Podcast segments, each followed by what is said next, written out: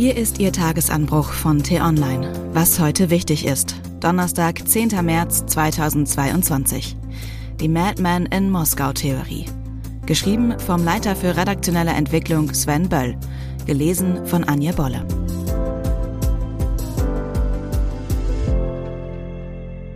Bevor es losgeht, ein kurzer Spot. Räume zum Hören. Unser Podcast für Krebspatienten und ihre Angehörigen. Hört rein in die neue Folge auf www.räumezumreden.eu. Warum dieser Krieg? Nach unseren Maßstäben gibt es darauf keine plausible Antwort. Es spricht zwar einiges dafür, dass Russland diesen Krieg militärisch irgendwie gewinnt, aber es deutet inzwischen auch eben vieles darauf hin, dass Wladimir Putin politisch nicht triumphieren kann. Die Folgen der westlichen Sanktionen sind schon jetzt so schlimm, dass das Riesenreich ökonomisch um Jahrzehnte zurückgeworfen werden könnte. Putins Ukraine-Invasion könnte sich als einer der größten Irrtümer der Weltgeschichte erweisen. Häme darüber verbietet sich, dafür ist das menschliche Leid zu groß und der Krieg zu sinnlos. Trotzdem suchen wir natürlich nach Erklärungsmustern für Putins Handeln. Manch einer glaubt, der Herrscher im Kreml sei einfach verrückt, nicht mehr zurechnungsfähig. Ob das stimmt, kann außerhalb des innersten Zirkels kaum jemand wirklich beurteilen. Dass viele dennoch der Madman in Moskau-Theorie anhängen, ist nachvollziehbar. Putin aus der vernunftgeleiteten Gedankenwelt auszuschließen, macht diesen Krieg zumindest ein klein bisschen erklärbarer. Aber es kann eben auch sein, dass CIA-Direktor William Burns recht hat.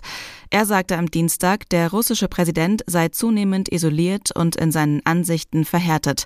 Das mache ihn jedoch nicht zu einem Verrückten. Gut möglich also, dass Putin nicht im Sinne einer psychischen Krankheit verrückt ist, aber eben verrückt nach mehr. Mehr Einfluss in Osteuropa, mehr Macht in Russland, mehr Respekt vom Westen. Wer einen anderen provoziert, ohne dass es eine echte Gegenwehr gibt, neigt er dazu, seine Attacken zu verschärfen. An einem gewissen Punkt kommt es aber zu einer abrupten Gegenreaktion, denn irgendwann reicht es jedem.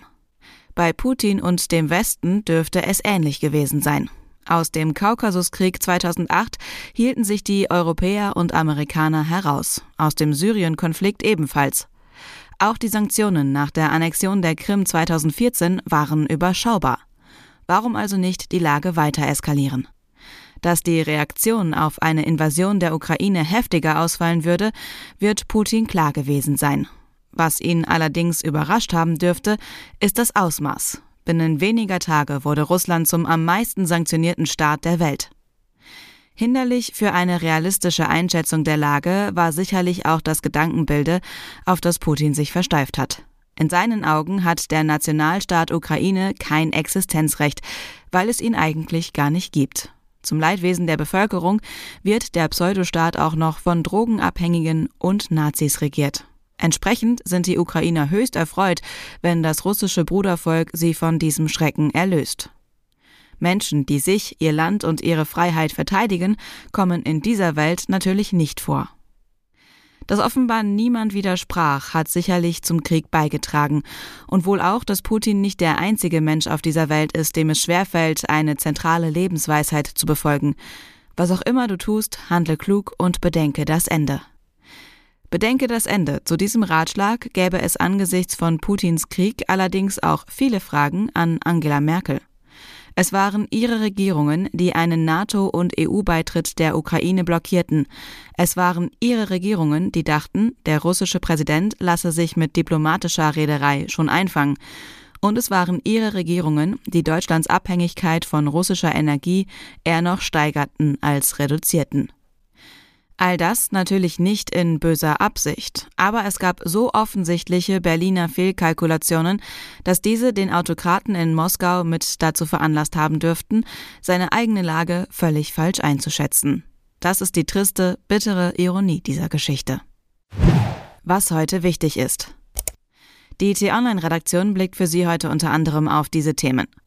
Die Folgen des Ukraine-Kriegs bestimmen weiterhin die Agenda. Beim informellen EU-Gipfel, der am späten Nachmittag beginnt, wollen die Staats- und Regierungschefs darüber beraten, wie die EU unabhängiger werden kann, vor allem in den Bereichen Energie und Verteidigung. Außerdem tagt heute der Rat der Europäischen Zentralbank. Angesichts der hohen Inflation wäre eine baldige Zinserhöhung angebracht. Gleichzeitig verdüstern sich allerdings die Konjunkturaussichten. Und in Österreich wurde die Impfpflicht ausgesetzt. Das Land war das erste in der EU mit einer entsprechenden Regelung. Olaf Scholz will für Deutschland weiter an einer Impfpflicht festhalten. Das war der T-Online-Tagesanbruch vom 10. März 2022, produziert vom Online-Radio- und Podcast-Anbieter Detektor FM. Den Podcast gibt's auch auf Spotify. Einfach nach Tagesanbruch suchen und folgen.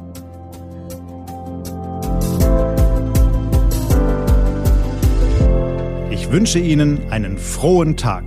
Ihr Florian Harms.